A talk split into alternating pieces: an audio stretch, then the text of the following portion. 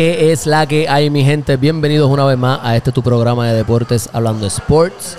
Queremos darle las gracias a Pinchoneo, el Pinchoneo nuevamente por permitirnos estar con ellos aquí en su casa, en su negocio en Guaynabo. Ellos se encuentran ubicados en la avenida Martínez Nadal al lado de Plaza Guaynabo. Así que les agradecemos la oportunidad de poder estar grabando aquí en su local. Así que vamos al comienzo. Para mí eh, es un honor y es un placer tener aquí a, a mi mejor amigo Oscar Pérez. Eh, nosotros vamos a estar hablando con todos ustedes semanalmente eh, lo que son los temas de la, del fútbol americano, la NFL. Eh, y estamos bien pumpeados. Nosotros estuvimos compartiendo todo este fin de semana, viendo los juegos. es un fin de semana que, pues, para aquellos que no saben, yo cumplo en septiembre 11 y es el comienzo siempre de la NFL. Así que, nada, Oscar, ¿cómo estás? ¿Estás bien, caballo? Bien, gracias a Dios, haciendo mi debut. Haciendo el debut en el programa, es correcto. Todos ustedes ya conocen a Luan, conocen a Milton, conocen a Yadiel Carrasco. Pero Oscar Pérez va a ser ahora parte de- del equipo de trabajo de nosotros. Así que estamos activados. Oscar, ¿estamos ready para los temas de la NFL esta semana? Siempre. Bueno, mi gente, pues mira, vamos a, vamos a, bueno, antes de decir el primer equipo, quiero dejarles saber que Oscar Pérez, aquellas personas que nos, que nos están escuchando, que están compartiendo con nosotros, él es, él es fanático de dos equipos. Yo no sé si eso es permitido, pero todos aquellos fanáticos del fútbol, Oscar es fanático de los Dallas Cowboys y los Miami Dolphins. Oscar, ¿qué tú tienes que decirle de eso? Soy hijo del maltrato. Hijo del maltrato. Pero él tiene que escoger un solo equipo. Oscar, ¿a quién tú escogerías? Si escogieras a los Dallas o los Miami, te pones en ese spot de escoger un equipo. Mi favorito favorito es los Cowboys. Los Cowboys, o sea, que él es, él es- él es tejano, él es de los Texas. Bueno, vamos a arrancar. Eh, este fin de semana, el juego del jueves pasado fue los Tampa Bay Buccaneers, los campeones Tampa Bay Buccaneers, versus el equipo de Oscar, los Dallas Cowboys. Los Tampa Bay vencieron a Dallas 31-29, un juego que fue bien cerrado, eh, donde Tom Brady eh, pues hizo 379 yardas con 4 touchdowns y 2 intercepciones. Y Dak Prescott, el quarterback número uno de, de Oscar y su equipo, eh, pues tuvo un buen partido a pesar de todo, 403 yardas con 3 touchdowns y un interceptions. Eh, Oscar, que tú, que tú, tú y yo vimos ese partido el jueves, ¿qué, qué tienes que decir de ese juego que te hayas acordado, que puedas opinar, qué, qué falló Dallas en llevarse ese, ese juego? Pues mira, la sorpresa fue bastante grata. Fue buena porque realmente el yo entiendo que Tampa Bay ganó al final porque tienen a Tom Brady. ¿Ok? Pero si tú vas comparando ofensiva con ofensiva, defensa con defensa y special teams con special teams, estuvieron a la par. Inclusive Dallas provocó cuatro turnovers. Exacto. a uno de Tampa Bay. Y a diferencia de otros deportes, por ejemplo, el baloncesto, que un jugador puede cometer siete turnovers, en, la, en el fútbol, en la NFL, los turnovers es mortales. Es bien, es bien raro que tú ganes perdiendo la batalla de los turnovers. Dallas la ganó, porque eh, fueron cuatro, dos, creo que dos interceptions y dos fumbles. Y aún así perdieron, ¿por qué? Porque en el último momento, ¿quién tuvo la bola? Brady. Los llevó hasta el, El GOAT. el-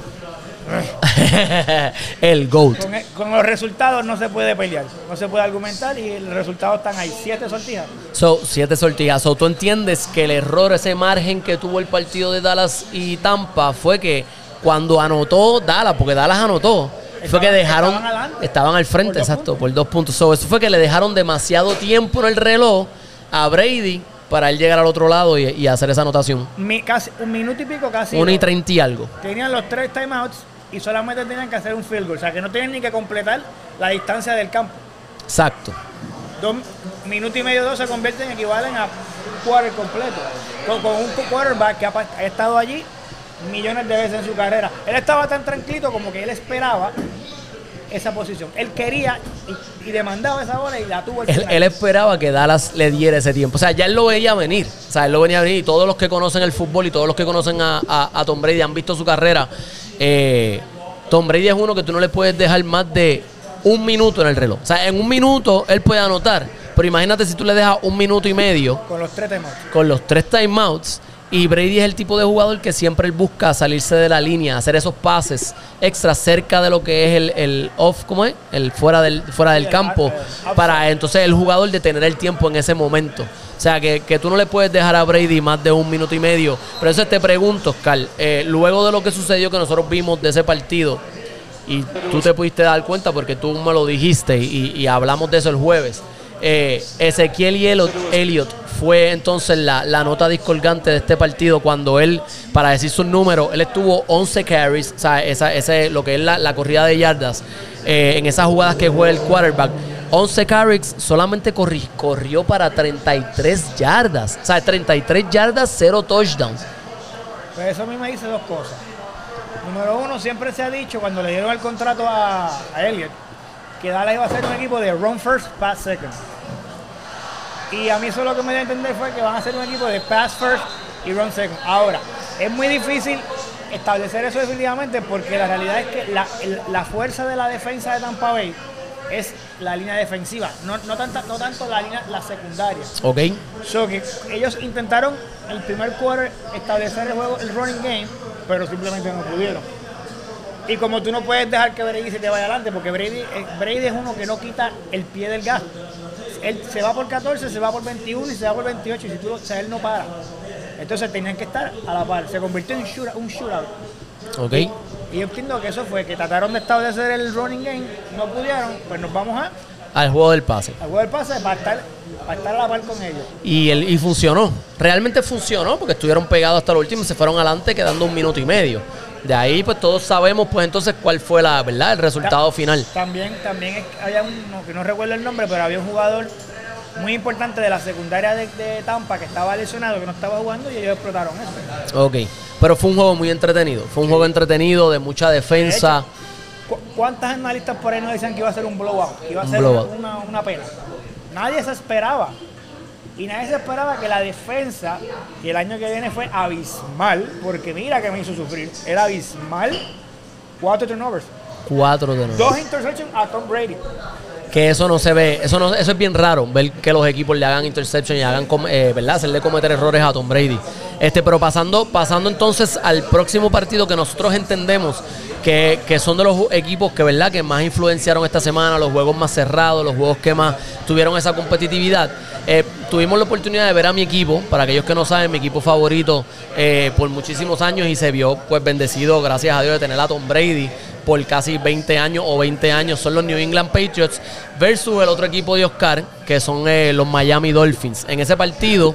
Los eh, buenos y los malos. no, se equivocan, pero no hagamos caso, porque eso, eso poco a poco ustedes lo van a ver en la temporada y vamos a tener esas peleas y esa, ¿verdad? Esa, lo que pasa con Luan y conmigo en cuestión de LeBron James y, y Michael Jordan, esa misma dinámica. Pero New England eh, perdió este partido por un punto.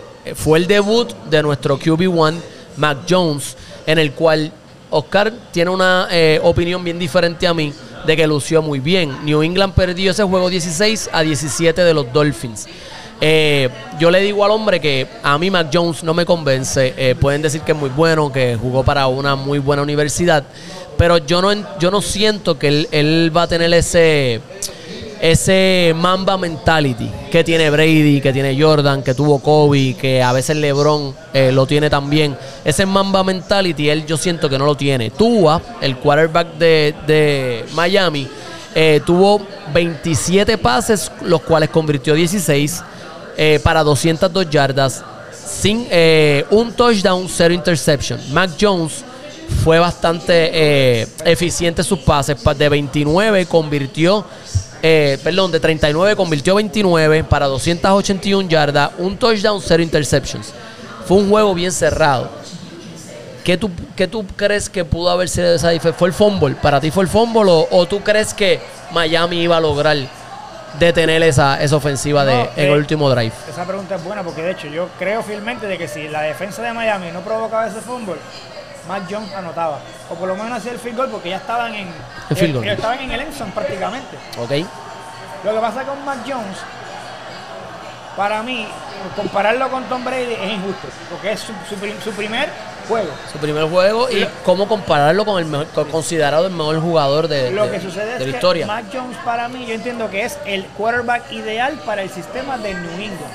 Porque New England, New England tiene un buen equipo. La gente lo, lo está como que apartando, pero inclusive yo, yo veo a New England como un wildcard. Yo, a mí no me sorprendería verlos a ellos en, en wildcard.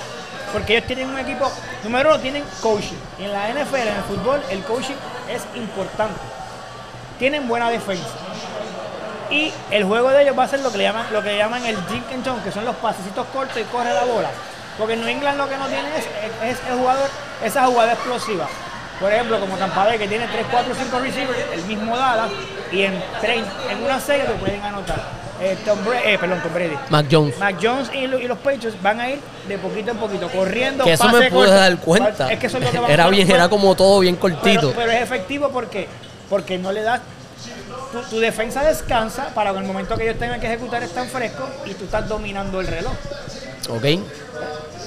Y eso, y ese es el sistema que tuvo New England. Porque New England no fue hasta cuando Randy Moss o el mismo Edelman que tenían jugadores explosivos, pero siempre ellos eran el Jim and John. Exacto, exacto. Y eso es lo que me da la impresión a mí que New England va a ser la defensa, correr y pases cortos pero precisos. Haz el first down, mueve el chain, como se llama, move the chain, renueva, renueva la serie, first down, first down, hasta que eventualmente anote.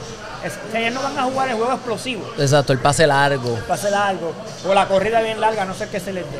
En cambio, mi equipo, Miami, es lo que siempre te he dicho. Cuando tú juegas para, para, no, para no ganar, para no ganar. Tú terminas, cuando juegas para no perder, terminas perdiendo. Túa en los momentos que él se plantó, porque él es izquierdo, se plantó, buscó sus progresiones, read, read, read, pum, paso determinado, lució fenomenal.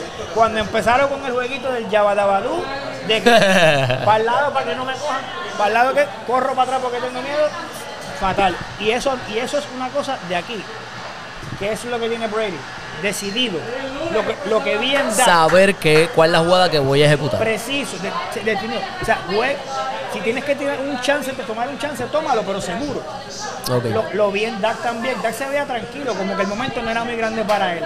Él sabía que él pertenecía. Venía de un año sin jugar, un tobillo roto y un, contrato nuevo. Un contrato nuevo, toda la presión del mundo y se vio elegante, con postura. O sea, él no se hizo chiquito y en ocasiones vi a tú hacerse pequeño y las jugadas que le cantaban, en esa última jugada corrió para atrás, corrió para atrás hasta se resbaló.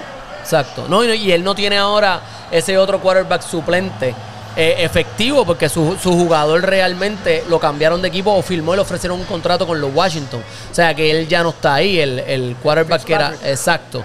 Eh, Fitzpatrick, exacto, él ya no está con el equipo, so ahora no sabemos quién es la persona que puede eh, venir a sustituir a Tua y no sabemos tampoco cómo va a ejecutar. O sea que Miami depende de que Tua apriete y que realmente haga su trabajo dentro ¿no? de, lo que viene siendo el, estadio de, fútbol.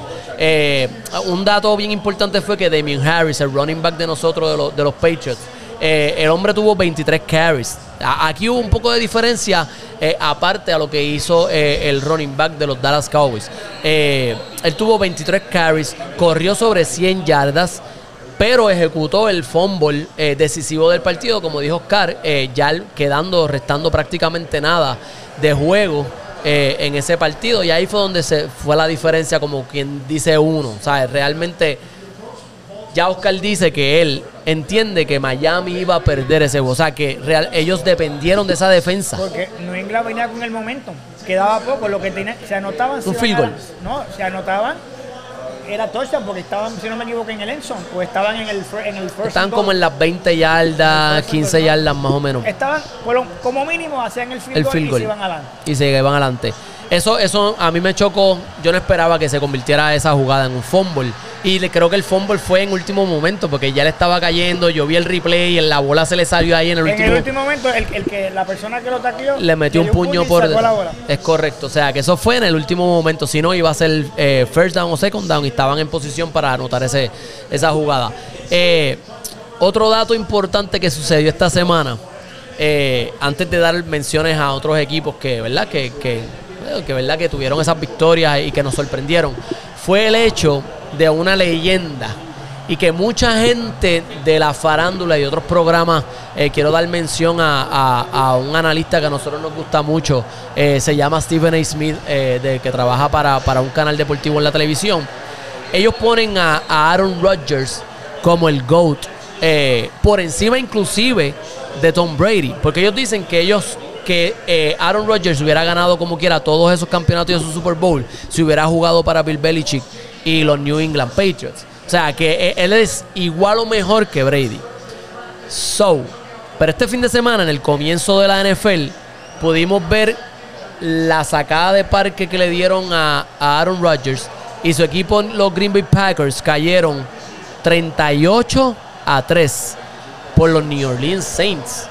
Y no tenemos, y no tenían ni tan siquiera a su ex quarterback, que Drew Brees. a Drew Brees en ese partido. O sea, a Drew Brees está retirado. Pero entonces entra la figura de Jamin Winston, que usted pues, es un no es un mal quarterback, jugaba para otro equipo, eh, fue firmado por, por los New Orleans Saints, lo- eh, pero él tuvo el juego de su vida. Jamin Winston jugó para de 20 pases, 14. 148 yardas, pero tuvo el juego de su vida y fueron 5 touchdowns. Y, y más importante, Cero. cero interceptions. Cero interceptions. Un jugador que él jugaba con Tampa Bay antes de que llegara Brady. Y en una temporada tiró para 30 intersecciones. Eso quiere decir, para que tengan una idea, 30 intersecciones representan 30 oportunidades más que él le dio al otro equipo. Así que tiene el, el brazo buenísimo, tiene todo el talento del mundo, pero era un quarterback que cometía muchos errores. Tiene el equipo y tiene el entrenador. Sí. En, en esta ocasión no cometió errores y se vio los resultados. Ahora, en mi opinión personal, más allá de, de lo, de lo técnico del juego, eso fue una anomalía. Pero si tú ves, yo, yo miré mucho a Rogers y él, él- él parecía como que no quería estar ahí. No quería jugar. Él lo dijo, fue un kick in the butt, o sea, fue una patada en la, o sea, un reality check. Eso fue una anomalía, eso no va a volver a ocurrir. Ahora, eso es peligroso porque tú estás jugando, ta- estamos hablando de que en cuanto a habilidades físicas, para mí él es el más habilidad que tiene. Y un jugador de esa, de esa magnitud, este, con motivado, es un peligroso. peligro. Pero ahí, ahí la- para mí que eso fue una distracción. Ellos tuvieron muchos problemas durante la, la temporada. El off-season. Que se retiraba, que no se retiraba. Que lo cambiaban o Que lo firmaban. cambiaban, que lo que- que cambiaban, que no se sentía respetado, que no se sentía querido, que él quería que tomaran el input de él cuando hicieron las cosas. Que, no, que él decía que él no le molestaba que hubieran escogido su suplente. Lo que le molestó fue que no se lo dijeron. Ese tipo de cosas, pues, como que se vio que en el off-season la prioridad no fue El entrenamiento, eh, la cohesión. la cohesión con el equipo, más bien el- la novela de ellos. Por eso digo que fue una, una anomalía. No creo que eso vuelva a ocurrir, pero de que fue una vergüenza, fue una vergüenza. Sí, no, definitivo. Bueno, a, a nivel que este Aaron Rodgers, voy a decir los numeritos de Aaron Rodgers. Eh, él jugó de 28 pases, convirtió 15. Jugó para 133 yardas nada más, que eso para Aaron Rodgers es algo bien extraño. Cero touchdown y dos interceptions. Y malas. Y más. Porque mu- muchas veces ocurren intercepciones, pero no es culpa del quarterback. Es que a lo mejor el, el- el jugador de defensa le dio a la bola, hizo una buena defensa, o entró, o entró y la cogió en el último momento, o un chip ball y se ponen a pelear con la bola. En este caso no. En este caso la, la bola le, cayó- le pasó por encima al receiver y le cayó en las manos al, Al de la defensa. al de la defensa. Sea, que son ma- fueron malas, malos pases. Y malas Que no es- decisiones. que no es característico de él, porque él en una temporada no llega a seis, a seis en temporadas completas él no llega a seis interceptions, cinco interceptions, versus 30, 30 y pico de touchdown. O sea, que- Y menos en un juego hacer dos interceptions. Eso es algo más extraño todavía. Y nosotros lo, di- nosotros le, lo comentábamos, porque yo era uno que le decía a Oscar, ese juego no se ha acabado. Ese juego no se ha terminado. Cuando tienes un jugador como Aaron Rodgers, ese juego no se ha terminado. Y efectivamente, Anyway nos cogió a todos de sorpresa. Cogió de sorpresa a toda la gente que estaba viendo el partido con nosotros y cogió de sorpresa a todos los analistas de los deportes. ¿sabes? No veíamos esto venir, pero sí le echan la culpa a lo que Oscar acaba de decir, que es eh, esa cohesión en la pretemporada, que él no jugó ningún juego de pretemporada, no estuvo con el equipo en los entrenamientos, entonces de momento llegó de la nada y dice sí voy a jugar, hicieron un pequeño arreglo, un arreglo, arreglaron la, la, ¿verdad? Que están, ¿cómo se llama esto? La, las fricciones del equipo y entonces de ahí pues eh, arrancar, arrancó entonces la, la temporada y tuvo, y tuvo este desenlace. Este, tú no ves, tú no ves entonces que Green Bay repita eh, entonces este error que cometió en esta, en esta. No, francamente no, porque es un equipo que realmente se conoce por su ofensiva. Ok. y tiene un jugador de, esa- de ese calibre que ni el coaching staff, ni él mismo, ni los receivers que tienen, que son de, de buena calidad, de buen, de buen calibre, no creo que ellos van a permitir eso. No, yo, yo tampoco pienso que ellos vayan a cometer esta, e- esa, ¿verdad? esa barra basada de perder de esa forma como perdieron este, para, este mí fin de es- para semana. mí eso es una anomalía que, que ocurre, que no tiene explicación. Pero no creo que vuelvan a tener, no quiere decir que no vayan a perder, pero de esa manera, No. Sí, sí, yo pienso igual. Nosotros queremos, nosotros queremos, ¿verdad? Saber la, la opinión de, de ustedes si realmente ustedes piensan si Aaron Rodgers va a tener este tipo de verdad de o maybe esta temporada o que maybe esto fue un resbalón y entonces eso no vuelve a suceder. Ellos juegan la próxima semana con un equipo que nosotros pensamos que es ganable, que juegan con los Detroit Lions. O sea, ellos van a jugar con los Lions y maybe ese es el momento donde Aaron Rodgers se puede reponer. Queremos darle mención antes de irnos a, a una pausa. Este, queremos darle mención a unos juegos que nos llamaron la atención. Fueron los Kansas City Chiefs, eh, que fueron al Super Bowl, versus los Cleveland Browns. Vinieron día atrás de ese partido y ganaron 33 a 29. Los Seattle Seahawks se enfrentaron a los Colts de Indianapolis y vencieron 28-16. Y los Pittsburgh Steelers se enfrentaron a los Buffalo Bills. Y eso sí fue una sorpresa, aunque todos sabemos que Ben el quarterback es capaz de cualquier cosa, pero no veíamos ver perder a, los- a los Buffalo Bills en ese, primer partido y perdieron 23 a 16. ¿Algo que tengas que comentar de uno de esos tres partidos? O, Bueno, que ahí se desmintió esta falacia que dicen que Pittsburgh está wash up. Porque en la primera, en el, el primer half, primera, primera mitad, la ofensiva como que no estaba engranando. Pero ya en la segunda, engranaron al nivel que se fueron al frente. Eh, hicieron los stoppage que tuvieron que hacer en, en la defensa y ven en el momento que tuvo que hacer el pase crucial, lo hizo. Así que para, para mí Pittsburgh va, va a estar allí peleando. No, no creo que gane la división, yo veo a Cleveland ganar esa división, pero los veo como un posible wildcard. y, y, y quién es, rapidito, Oscar, ¿quién tú crees que son los wildcards de esa conferencia? Me habías comentado que tenías a New England, lo que dijiste ahorita. Veo a New England, pero no- lo, que pasa en el caso de la, del, del AFC East, que es el este, está Miami, Buffalo y New England. Pero los tres están en la misma división. Eso que quiere decir que yo veo a cada uno dividiendo un juego en temporada como ellos. Ok. So, que por eso, por eso veo a New England como quizás wildcard. Y a Pittsburgh lo veo en el mismo caso, di- dividiendo, de- dividiendo los juegos de división contra Cleveland. Veo a Cleveland ganando si aprenden, porque eso yo te lo comenté el, el mismo domingo. Cleveland es un equipo que, talento por talento, tú coges el roster de ellos y vas pe- eh, jugador por jugador, tienen probablemente el mejor talento de la liga. Pero eso fue un momento de aprendizaje, porque ese momento final, con donde tú tienes lo que le llaman el learn how to win, el saber ganar, no dejar que el momento se te vaya por encima. Oye, no, no lo demostraron. Y, y OJ, y OJ no, no tampoco jugó. Su, su wide receiver estrella no jugó ese partido. Odell Beckham no jugó. Odell, Odell, Odell Beckham. que estuvo, estuvo practicando, estaba haciendo su warm-up, pero al final lo, lo sacaron. Sí, Pero ellos, ellos por tres quarters jugaron mejor que Kansas City. Pero Kansas City al final. tiene número uno, es el mismo fenómeno de Tampa Bay. Mientras tú tienes a Kansas City un Mahomes, mientras tienes en Tampa Bay un Brady, que yo te decía, Dani, ese juego está por ocho, ese juego no se ha acabado, ese juego no se ha acabado. Entonces, en las últimas dos series o tres series de Cleveland, tres, tres in out, three out, three out, three out, y a lo último, con la bola, Mahomes. Baker hizo un qué? Interception. Interception. Lo presionaron, le dieron en el pie, no tuvo fuerza con la bola, tiró un interception. No, y, y Mahomes tiende a cerrar los juegos. O sea, Mahomes sabe cerrar los juegos. Estamos hablando que Patrick Mahomes es supuestamente el sucesor de Brady en la NFL, la cara de la NFL luego de que, de que Tom Brady se retire. O sea que Perdón. Disculpa. Yo lo veo más como, ah, como Rogers. como un Aaron Rodgers. Porque él es más atlético, más movible. ¿Ok? So, queremos saber qué ustedes opinan, que ustedes piensan quién es su quarterback, que ustedes que pueden ser, ¿verdad? Si realmente lo ves a Mahomes más entonces como un Aaron Rodgers o maybe como un Tom Brady saliendo de ese, ¿verdad? De ese, convertirse en el próximo GOAT. Eh, Oscar, coño, gracias por estar con nosotros aquí. Van a estar viendo Oscar Pérez todas las semanas ahora, de ahora en adelante. Vamos a estar tocando los temas de la NFL. Al hombre lo pueden conseguir como Padeiro PR en Instagram. Si no, lo pueden conseguir también como Oscar Pérez en Facebook.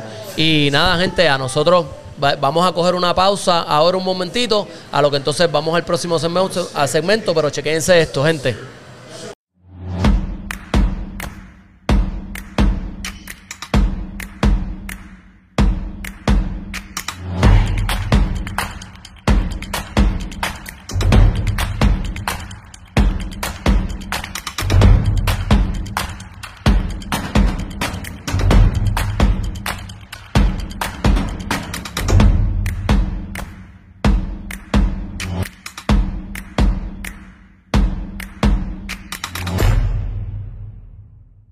Mi gente, estamos de regreso aquí a lo que es Hablando Sports.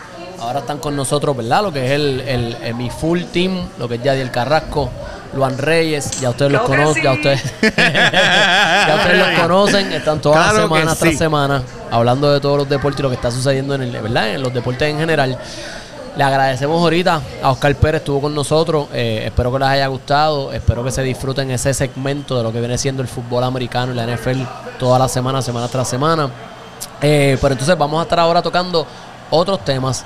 Eh, y muchachos, que es la que hay. Hace una semana que no los veo. Sí. Estamos, estamos- yo estaba medio desaparecido, pero Es bastante. es, es porque estamos trabajando, gente. No es porque no queramos estar aquí. Créeme, créanme que me estaba muriendo las ganas de estar con los muchachos, pero estamos aquí activos otra vez, Dani.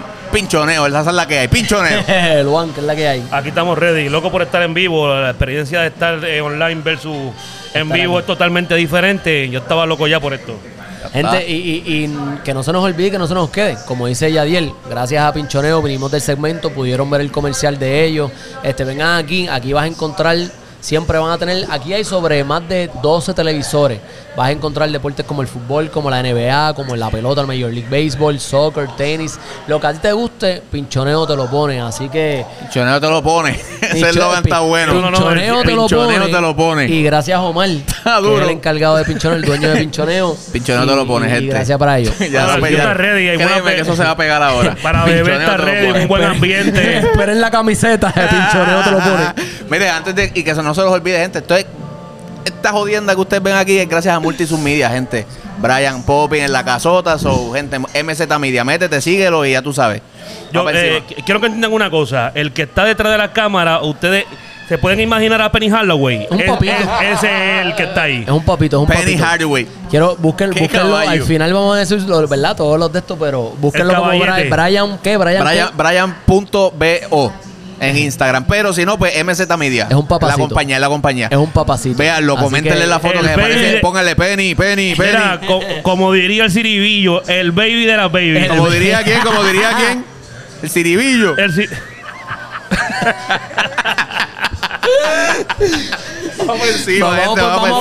ponernos serio, vamos a ponernos Vamos serio, porque si no vamos se nos, encima. se nos va la hora en, el- en la joda. ¿Qué es esto? ¿Qué es esto? ¿Qué es esto? Algo ahí. Mira, mi gente, vamos a estar hablando ahora. Yo le quiero preguntar a los muchachos, porque como les dije en el, eh, antes de irnos a- a- al receso, eh, fue el weekend ¿no? de, de septiembre 11, el 9-11. Todos sabemos lo que sucedió en el año 2001, eh, ¿verdad? Los sucesos que lamentablemente ocurrieron en Nueva York, eh, ¿verdad? Todos los que tuvieron la oportunidad de ir allá y ver lo que fueron las Torres Gemelas. Eh, yo no tuve esa oportunidad, me quedé con las ganas. Eh, pero para mí fue un, algo bien doloroso y para mí fue algo pues que me chocó porque yo cumplo en septiembre 11 y, y cada, cada, cada año que yo celebro mi cumpleaños se me quitan las ganas de celebrarlo, aunque ustedes no lo crean, porque pues ese factor de, de tristeza que se perdieron 3.000 vidas en Nueva York eh, fue chocante. Y yo le, yo le, yo le quiero preguntar a los muchachos eh, dónde ellos se encontraban, ya que estamos celebrando eh, este fin de semana eso, dónde ellos se encontraban al momento de, pues, de la caída de las Torres Gemelas y qué más ellos se acuerdan del mundo de los deportes en ese momento, si, si vieron alguna pelea, si vieron algún juego de NBA. Todos sabemos que NBA estaba en receso, pero había béisbol, había NFL y todo se detuvo en esos días. Eh, Yadiel, quiero comenzar contigo. ¿Dónde tú estabas en ese momento de Pues que mira, ocurrió lo de las Torres Gemelas? Te va a parecer bien gracioso, pero yo estaba en tercer grado cuando pasa, cuando pasa esto. Para que sepa, yo estaba en tercer grado y, re- y recuerdo bien que entrábamos al salón y creo que fue del, del- ¿verdad? De lo que es el almuerzo en la escuela y toda esa vuelta. Y la maestra como que yo el semblante de ella cambió. Y entonces de momento dice como que muchachos voy a parar la clase, voy a prender el televisor porque está pasando algo bien importante en el mundo. Y en el momento que ella prende el televisor, pues obviamente ve, yo veo las dos torres ya quemadas y las noticias, pues todo el mundo estaba hablando de eso, el fuego. Y, pero en ese momento realmente yo no entendía, porque acuérdate que pues un chamaco de, de tercer grado, ¿qué carajo va a entender lo que estaba pasando, verdad? Hasta que salgo, porque me, me acuerdo, ¿verdad? Que nos mandaron a mediodía de la escuela. por- Suspendieron las Suspendieron clases. las clases porque el temor en ese momento era tanto de que pues, obviamente Puerto Rico guarda relación con Estados Unidos, puede haber un atentado aquí. Solo lo que hicieron fue que nos sacaron a todos al medio de la escuela y cuando llego a mi casa que mi mamá me explica, yo no te puedo decir, el, el- realmente yo me llené, pero literalmente de miedo. O sea, fue como que, porque a mí me dice, no, que Me explicó lo que era la Torre Mera y me dijo, le explotaron dos aviones, uno a cada torre. Y en ese momento, pues, obviamente, uno, uno pues dice, mano, va a pasar eso en casa, porque eso es lo que uno piensa. Entonces tú salías a, la- al- a las luces, ¿verdad? Y estaban regalando un periódico pequeño que había salido en ese momento, que yo lo tengo hoy, que era hablando de la tragedia que había acabado de pasar. O sea, y todas esas cosas te crean miedo, ¿me entiendes? So, de esa manera fue que yo lo viví. O sea, como que yo, el recuerdo que tengo es vago, pero sí tengo recuerdo de haber estado en el salón y haber, ¿sabes? Los televisores estos culones que habían antes chiquitos. pues prendi- prendieron un televisor de eso, pa, y me acuerdo que fue en el canal 11. Y nosotros estábamos viendo lo que había pasado. O sea, y ahí mismo dijeron, vámonos. A mediodía todo el mundo empezamos a llamar y nos sacaron de la escuela. Gente, para todos esos millennials que nos están viendo, los televisores culones no eran los flat screens No. que existen hoy en día, ni, ni televisión plana por la parte de atrás, no eran literalmente mismo, culones. culones. Culones. El- la caja de atrás hacía una vueltita así como cuando usted se liga a la jeva. Eso mismo. Exactamente. Lo mismo. Lo mismo. Y, y hay, hay, hay algo que te acuerde Yadiel, de- del o sea, deporte. del Tengo dos deporte. memorias. La primera, pues obviamente lo habíamos hablado en un programa anterior, fue la pelea de Tito y Hopkins, que había sido, ¿verdad?, pospuesta, pero fue en esa fecha. Y tengo recuerdo de, no me, o sea, no recuerdo si fue juego 6, estoy casi seguro que fue juego 7 de Arizona contra los Yankees. Esa, e- ese World Series que Es Luis correcto. González da ese hit para ganar. Yo tengo memorias de eso. Literalmente, en noviembre creo que fue eso, de esa serie mundial. Recuerdo Mariano Rivera cerrando y Luis González lo que hizo fue dio un walk-off hit, campeones, los Diamondbacks. Entonces, la expectativa era, mano, pasa esto en Nueva Lo York, perfecto. los Yankees están en la serie mundial, vamos a traer la alegría a Nueva York, A ¿me entiendes? Y hubiese sido perfecto, pero obviamente que ganara New York. Pero pues Arizona tenía otros planes y Luis González dio ese hit. Yo eso lo tengo Y esa clarito. temporada Luis González estaba caliente, Caliente. porque Luis González dio sobre cua- Sí. 40 honrones, 50 honrones, creo La que tengo clarita, estaba, clarita en ahí. la carrera de, Sí, del sí. número uno de es la famosa imagen esta de él dando el hit y, y brincando así, ajá, es eso. O sea, es brutal. Wow. Eso es lo que me acuerdo. Fuerte. Y, y Luan, ¿qué, Pues mira, tú- yo tú- estaba. ¿qué recuerdos tienes de Yo él? estaba un poquito mayor. Yo estaba en, en Sagrado. Yo estoy en Sagrado. Y me acuerdo que había un, un- un televisor en el cual uno pasaba y nunca pasaba. O sea, nadie se quedaba viendo el televisor. Nunca lo. Pero en ese día estaba. yo voy a pasar y veo este gentío, esta multitud de gente viendo. Y pues uno se dice. Algo pasó aquí. Algo pasó. Algo pasó aquí. Y cuando uno se pone a ver eso, realmente pues es chocante. Y había, hab- había solamente pasado uno. Una torre y se había. O tú lo cogiste con un- una sola, Con una una. sola torre, este, con un avión estrellado. con una sola, con Ya. una sola torre. Y mirando y mirando, pasó a la segunda. Y ahí como que. En vivo. Tú viste eso en vivo. En vivo. La Sí, sí, segunda, sí. yo la, la segunda yo la vi La en vivo. vimos en vivo. Yo la Wow. Yo, wow. Entonces, ahí mami me llama. Mami fue un poquito más, más, Directa. no, más, te iba a decir este, más, un poquito más exagerada que la de Yadi. Y me dice, mira, Luan, aquí hasta puede pasar hasta una tercera guerra mundial. Tú sabes. Sí, porque esa fue la reacción. Sí, sí. Es que era, dice- era, lo, era lo que hablaban los noticieros en ese momento también, ¿me Claro, entiendes? entonces, realmente lo que dice Yadi, uno puede hasta asociar los Estados Unidos con, con nosotros aquí en Puerto Rico. Y uno dice, wow, esto, esto, esto se puede poner más serio. se, habla, se hablaba de que, de que un- de de de- no, de que un avión en el Capitolio y todo El eso se habló. Se O sea, habló, eh, yo me acuerdo. Y basta Y de decir Plaza, que de después de eso se quedó fuera lo de Plaza no hubo más clases. O sea, yo no, yo no después de eso. Y al estar, pues claro, ya, ya yo tenía ya 21, ya la internet estaba corriendo, uno se queda eh, buscando todo, cualquier tipo de información. Fue chocante. Yo, de, eh, pasando a lo del deporte, realmente lo único que yo me acuerdo de- es, es lo de la pelea de Tito. Fuera de eso, y que cancelaron lo de la NBA por justas razones, fuera de eso yo no, no, no tengo, porque fue tanto ese shock impactante que lo que yo me quedé fue buscando información de eso, viendo videos. eh, es realmente... Fue bien triste. Súper, imagínense para mí que era. ¿Tú cumplías mi años ese día? ¿Cómo tú la pasaste? día. Bueno. O sea, me imagino que tú te levantas súper contento y de momento pasa esto y clácata. Pues mira, yo, te, Sí, yo ¿Cómo tengo- será para una persona que cumpliese Que cumple años, yo, tengo- mano. yo tenía, yo tenía, yo tengo esta anécdota, porque lo que pasa es que a mí, ese día yo cumplía mis 21 años de edad.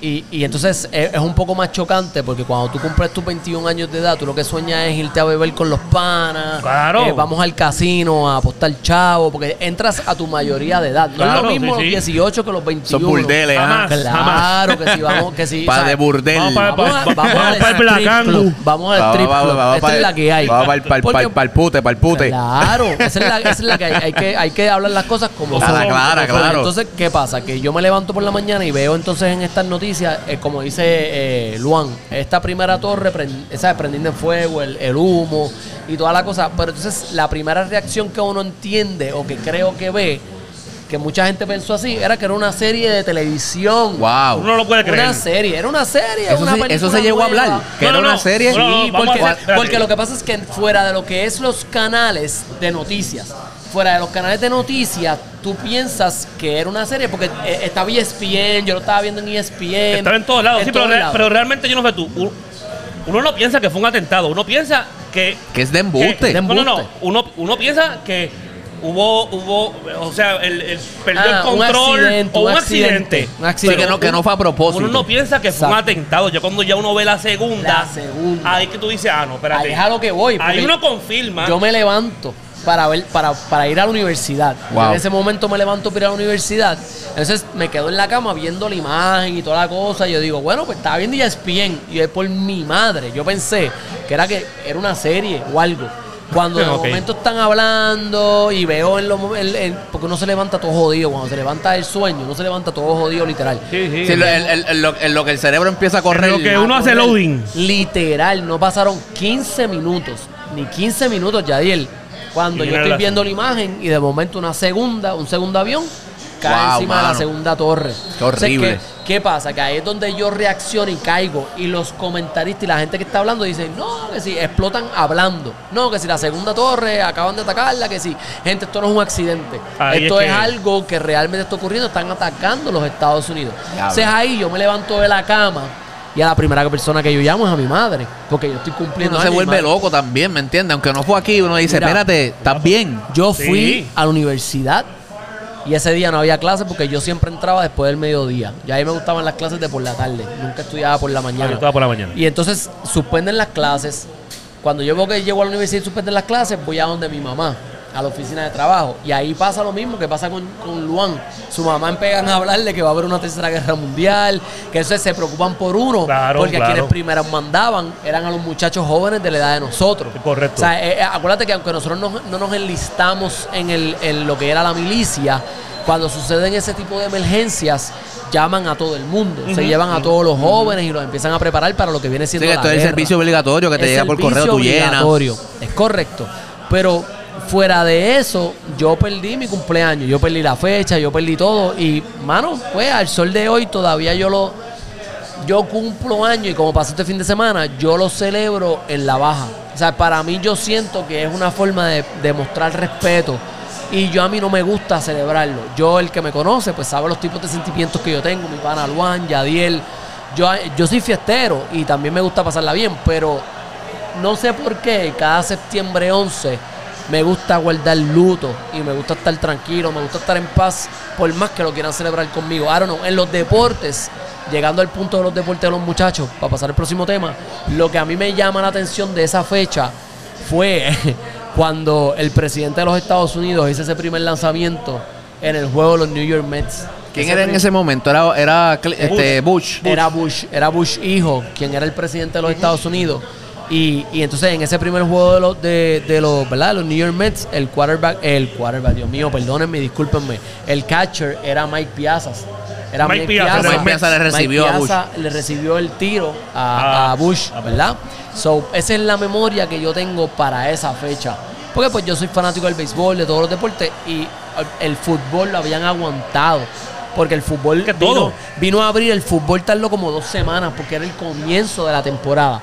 No era como la pelota, que la pelota ya había comenzado, ya la pelota estaba en sus últimas. Sí, ya la pelota, Estaba- ya la iban- pelota estaba en playoff. ellos iban para pa playoff. Iban pa' playoff. Y, y entonces, ¿qué pasa? Que, que, pues eh, ellos pasó lo que pasó el septiembre 11 y ya ese fin de semana, varios días después, fue el tiro, el primer tiro lo tomó el presidente de los Estados Unidos. So, esa es la imagen que yo recuerdo de, de esa fecha, De mano. O sea, sé que pasó lo de Tito y, ¿verdad? y pasó la Serie Mundial en, octu- eh, en noviembre y pasó ¿verdad? Lo de esa derrota que, que hubo en Trinidad que nosotros se la inculcamos a ese Sí. a esa fe, esa parada porque realmente todos sabemos que Eso se le atribuye a la distracción todos esa sabíamos también. que Hopkins no tenía break con nuestro Tito Trinidad en- Jamás. en, el boxeo Digo, Así bueno, que- Fue preparado, pero exacto. Se supone que fuera una pelea más, más, pareja. cerrada, más pareja. Inclusive todos dábamos a, a Tito a que noqueara a, a Hopkins para, para, para esa pelea. Porque él era el que venía caliente de, de- de Exacto. esa- de De ese, Yopi. de ese torneo con Jopi y lo, lo que estaba haciendo en el peso. Anyway, mi gente, si ustedes tienen algo que opinar referente a lo del, del 9-11, déjanos saber qué qué- qué te recuerda para esa fecha y dónde estabas en el 2001 en ese momento. Pero vamos entonces a, a- a- a alegrarnos un poco eh, y vamos a hablar de lo que sucedió este fin de semana. Vamos a alegrarnos, vamos a alegrarnos. Imagínate. Sí, sí, sí, sí, de momento no, no Alegría no, bomba, eh, nos vamos dio- encima. Ya. Nos dio un down cabrón. Sí. ahí. Ahora vamos, vamos. Va- va- documental de National Geographic Vamos encima. Vamos a hablar de lo que sucedió este fin de semana con el Hall of Fame de la NBA, mi gente.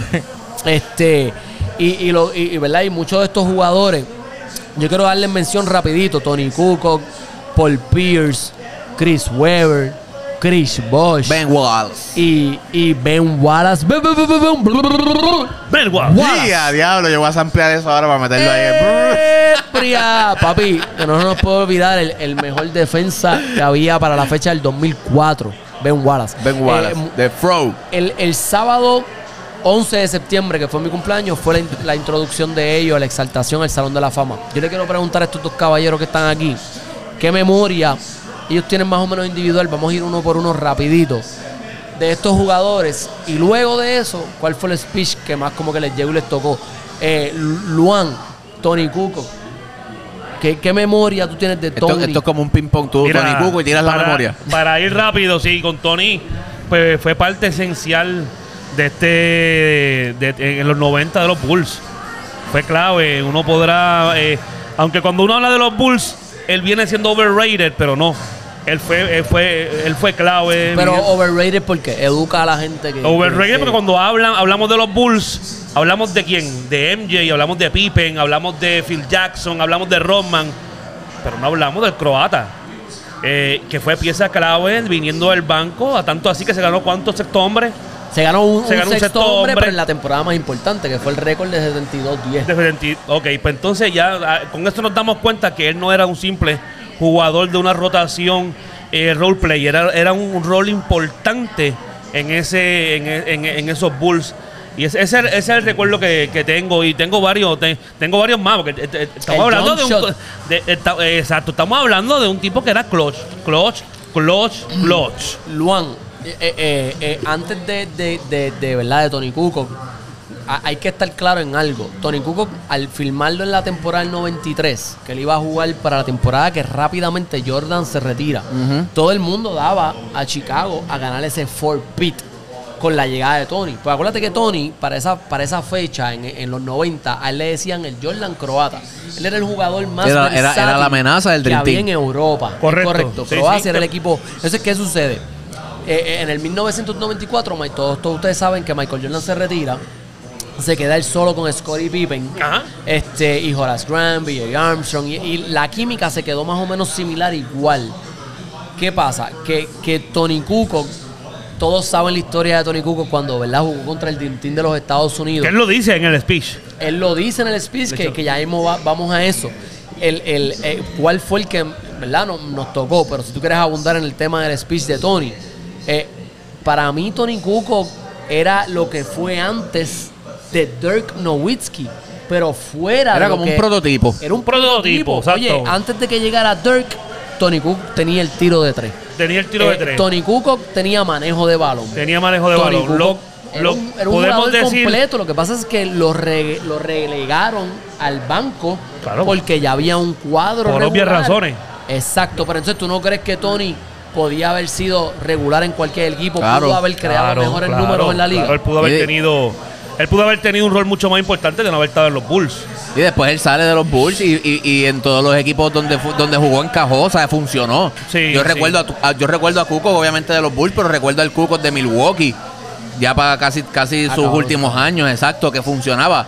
Obviamente venía al banco porque pues ya tenía, ya estaban entrados en edad, pero era este Tú, tú juga- Era este tipo de ¿qué te jugador, era este tipo de jugador europeo finés, o sea, que, que no es muy atlético, Correcto. pero sí te sabe hacer un, un- un- te domina los fundamentos, llega al canasto con, aún con lo lento que era y, el, y lo trotoncito que era, llegaba al canasto, o sea, eh, eh, era un jugador que realmente era balanceado, entonces la estatura de él, pues obviamente pues compensa con las habilidades, por eso es que tú lo comparas con un Dirk Nowitzki. Yo creo que eh, pero la, la palabra perfecta tú la dijiste, es un prototipo, porque ya Dirk lo elevó Sí, 2, lo 3, llevó- 4, lo 5, llevó a 10 otro veces nivel. más alto. lo elevó porque fue titular. Porque al hombre le dieron la titular desde, el- desde los inicios. O sea, eh, Tony no tuvo esa oportunidad. Eh, ahí tienes razón, pero tú sabes qué, no sé si estás de acuerdo conmigo, pero ya Dirk, o sea, hoy podemos decir y podemos debatir que Dirk quizás sea el hombre más ofensivo, el hombre grande más ofensivo que ha habido. que ha habido. ¿sabes? Por eso estamos, eh, pusimos la vara bien grande Bien con Dirk.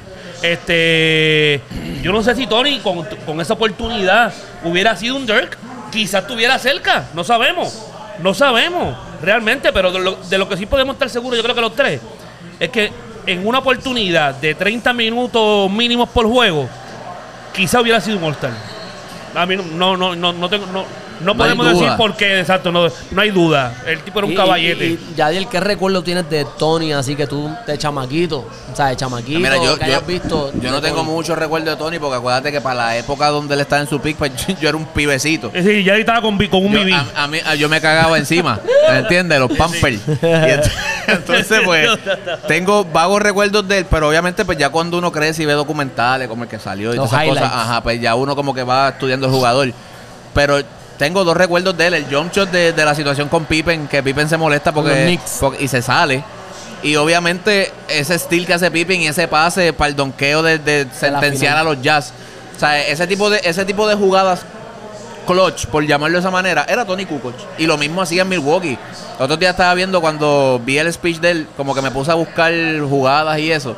Y ese tipo en Milwaukee era un asesino. Hace unos pases. O sea, era un asesino. Sí, entonces te-. Hace unas asistencias. hace unas asistencias a otro nivel. Te tiraba la bola casi como la Diver, pero entonces no la metía acá atrás. La tenía bien alta. Arriba. Bien alta. Chacho, entonces, ¿quién le llegaba? Y zurdo. Y zurdo. ¿Quién le llega a ese tiro, me entiendes? Ah, por eso te digo que era un jugador europeo, pero con unas destrezas bien pulidas, brother. O sea, él no, le- él no le hacía falta ser atlético para tener éxito en la NBA en esa época. en esa era. Pasa que él es un jugador que mide 6'11, creo Yo que creo que era. como 6'11, 6'10, 6'10 por ahí. 6'11, Y entonces trajo esa, ese finés, como tú dices, y la habilidad que trajo Nowitzki, después no más adelante, eh, Jokic, ¿entiendes? Yo, que Como ese- que ese- esos son, buenos ejemplos, que, que- que son buenos nombres que estamos poniendo ahí, puerta. que para que uno vea que no necesariamente eh, el atletismo lo es todo. Si tú tienes que tener buenos fundamentos, yo creo que el jugador que ahora mismo eh, más me viene a la mente es el Wonder Boy, Doncic. Sí, definitivo. Doncic no tiene atletismo. Luca. Luca Y no tiene Luka atletismo. Doncic, exacto. Luka Doncic no tiene atletismo. Lentísimo, Luka Ahora, lento. Miren esos fundamentos. Y como el tipo, como el tipo le, le mete 40 a cualquiera en su, en- en su peor noche. Oye, y, y- y antes de pasar al próximo, él lo dijo en su, en su verdad, en, en- en- en- en su speech, este, que habían jugadores que él no podía dejar fre- fuera, que, que influenciaron en él, como Vladi Divac, como este Petrovic. Porque son, Este, Da- son- Dallas en fueron Petrovic, son personas que vinieron antes de él, que abrieron esa que brecha. abrieron esa puerta. ¿Sabes? Que abrieron esa brecha, esa posibilidad de que gente del mundo viniera a la mejor A liga, de- la ¿me entiendes? No, a Por mí- eso es que les agradece. A mí lo que me, lo que me dio gracia y me gustó fue cuando él dijo y miró a Jordan. le dijo, gracias que ustedes me patearon el trasero en esa Olimpiada. En esa Olimpiada. Eso me motivó más Exacto. a, a meterle más duro para el NBA. Exacto. Sí, tú Sí, sabes sí, cómo- no, el, el ti- el tipo, el speech estuvo cabrón. Estuvo rey, El- estuvo el- rey. Para mí fue de los mejores. Pero vamos a pasar a un tipo que yo no soporto. Porque no es que no lo soporte, es que no era lo que yo esperaba de su speech. Y a mí me sorprendió porque este hombre que está aquí no le gusta mucho él, siempre me ha hablado, es como que el O tipo, sea, o su- sea, un pequeño de este, si yo negatividad. digo- Si yo, digo, rojo, él dice azul. Sí, en pues. esta, yo me imagino que te diste cuenta que el tipo realmente no sirve. Es un. eh, lució mal. Lució mal porque lució como una persona egocentrista. eh, lució mal porque no casi no le daba menciones importantes y mantuvo esa humildad. Y estamos hablando de Paul Pierce. Tremendo jugador, ¿sabes? Porque eso no se le quita. eh, lo del César es lo del César. Eh, tenemos muchos recuerdos de él como jugador. Fuera de eso, no esperábamos que fuera eh, el speech correcto de lo de él. Pero lo de los speech lo vamos a tocar ya mismo porque yo quiero que ellos digan cuál fue el más que le tocó. Pero algún recuerdo, Yadiel, que tú tengas de Paul en su carrera, en, en su carrera como jugador, en esas finales que jugó con los Lakers. Finales 2008 cuando gana ese campeonato. Yo, yo recuerdo que para, ese, para esa época yo iba a los Celtics. Yo en verdad no, no soy muy, nunca he sido bien fan de los Lakers. Y como que siempre he tenido este medio odio por, por ser LA, realmente. Iba a los Celtics. Este, sí te puedo decir que esa, esa serie final la jugó brutal. Bueno, fue el MVP.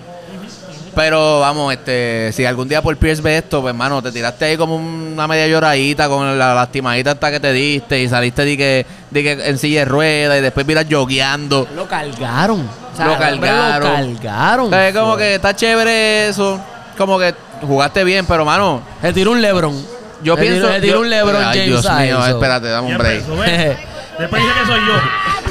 Esto se va a Ya descontrolar. empezó a Se joder. tiró un Lebron. so. Esto se va a descontrolar. Nada, tengo ese recuerdo. Tengo el recuerdo de cuando él lo mueven a Washington y esos playoffs contra Atlanta mete aquel canasto de tabla que, que, Uh. que ellos dicen que quería caer. Una chuleta, un que step ahí. back y casi la tira de acá atrás. Sí, sí, cuando le preguntaron, mira, tú, como que cold. Este, él le hizo I cold game. Eso le quedó bien. Hay cold game. ¿Sabes? Como que para eso Sí, vine yo aquí. Hay que roncar. Que hay que roncarle. obligado. Porque realmente, eh, de seguro, él no la tiró para meterla de tabla. Claro. Eh. Pero le salió así. Le salió. Carajo. Le salió así. Y, y, y tú, Luan, ¿qué, qué recuerdo tienes de Paul? Y, y más tú, porque Mira, tú y yo somos fanáticos sí, de los Lakers sí, no, por- de esas por- batallas. por- fuera, fuera de lo que toca Personal. decir de la persona que para mí no sirve como. Digo, y que apuesta y que se pasa con mujeres ahora bien chévere. Eso también lo recuerdo. Claro que sí. Eh, fuera de eso, como jugador fue, futero, fue tremendo scorer. O sea, él, la habilidad de anotar era. eh, era él, él nació, él nació con eso. Él nació con eso. Eh, ¿Qué recuerdo? O sea, yo, yo tengo, tengo bastante recuerdo del tipo en el clutch. Bueno. Clochete, y era, Un era un clutch player. bueno, un, un anotador natural. Eh, fuera de eso. ya y sus después- números no mienten. los números, Los del no mienten, exactamente. exacto. Pero ya él no, esto porque a él lo que lo jode es lo que tú dijiste, el egocentrismo. Y es tanto que, que lo que hace como jugador, pues le baja. Y lo hablamos en el, en el pasado episodio. O sea, cuando estaba en su cúspide, en su cúspide Kobe, era un ataque a Kobe. Bajó Kobe, sube LeBron, entonces ese mismo ataque era LeBron. Entonces, como que tú dices, loco, eh, no, tú no esperes que eh, eh, eh, este hype que le dan a esto Te lo den te a lo ti. den a ti, loco, porque tú no estás en ese nivel. Tú eres bueno, pero, o sea, tú, exacto, tú no eres bueno, pero tú no estás allá. Tú eres, es- tú eres estrella, no eres una superestrella. Para mí. Es correcto, es correcto. Entonces, ahí vemos. Yo no, yo no vi el speech. Yo te puedo decir que yo vi dos o tres eh, clips. y me di cuenta y dije, este tipo, sea, tienes esta oportunidad para tú rendirle honor a esta gente y, lo, y para acabar de joder lo jodes. Y la gente, la gente lo tiene por loco, Sí, la gente lo sí, tiene por loco. Yo no sé si ¿Cómo vieron, joder? hace poco salió un video de él que estaba en estas competencias de póker. No lucía bien. No, no es que no lucía bien, es que viene esta muchacha como que a traer las bebidas y qué sé yo, y él en pleno transmisión está tirándole a la muchacha, diciéndole cosas a que viene a traerla. No, no, ese o video sea, no. el tipo está lo loco. El tipo está lo loco. Eso está- Los eso disparates que decía en, el- en, en- en televisión nacional en los juegos muchas veces. Eso lo o sea, es como que... ¿Quién tú crees que tiene mejor carrera? Eh, ¿Wade o, o tú? O sea, Él dice ¿cuál que él. va a decir que él, No. ¿sabes? Mano. Pero, pero, pero ahí es donde tú ves que lucen mal, que ellos lucen mal y que realmente a veces ellos no se dan cuenta que tienen chamaquitos que los siguen, Que los gente siguen, que claro. realmente para ellos son una figura importante en su vida y no saben que esos son el tipo de cosas que cometen los errores. Pero anyways, vamos a, vamos a pasarle por Pierce porque eso no, ¿verdad? Sí, ya, ya, ya, habla, ya. ya basta de hablar de Más él, ya porque del- no- cogimos los Vamos a los- pasar de los- por hablamos pie. de él y el- no Vamos a lució pasar de por. Bye, Pierce. se hundió. Y yo, y yo espero Eh, que lo que quede de reste de, de hablando sport nunca más tengamos que Sí, El mencionar. tipo se hundió. Literal, vamos, vamos a un tipo que a mí sí su speech me tocó. Y es el de Chris Webber. Chris Webber, eh, todos sabemos la carrera que tuvo eh, desde que entró. De, eh, inclusive, es más, desde antes de entrar al NBA junto con los Fab Five de, de Michigan. La Universidad de Michigan, eh, ese equipo rompió con los esquemas de cómo se vestía en el baloncesto, la moda, el, el rap, el hip hop de allá fuera de los Estados Unidos. Luego de eso pasa a ser drafteado eh, por los Orlando Magic, pero luego de eso fue cambiado eh, a, Golden A los State, Warriors. a los Warriors por Anthony Hardaway, Penny Hardaway. Y de ahí su carrera brincó a Washington Bullets y hasta que finalmente llegó a su peak que fue con los Sacramento. Sacramento Kings. Yadiel, que tú, mano, es que a mí yo, Chris tengo, me yo, te, yo- yo te puedo decir de Chris Webber que es un talentazo con mala suerte.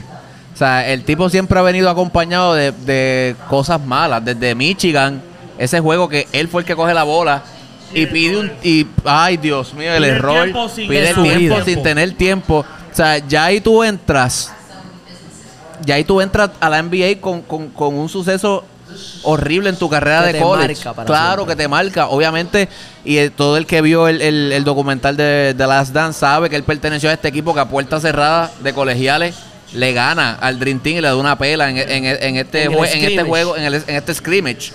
Y ahí fue que ellos empezaron a notar el talento de Chris Webber. Pero ha venido acompañado de, ma- de malas cosas, mano. O sea, eh, este, la, la, semi- la final de conferencia contra los Lakers, que Hori le mete ese triple allí y prácticamente eso le acaba la serie. Y ellos tiraron tremenda serie. Obviamente se habla de lo del árbitro este que apostó y toda la vuelta. Pero Chris Webber, para mí, esa serie, él tiró una de las mejores series que él pudo haber Oh, tirado en su vida. vida. Oh, sí, O sea, eh, en- tanto en puntos, rebotes, todo lo que hizo.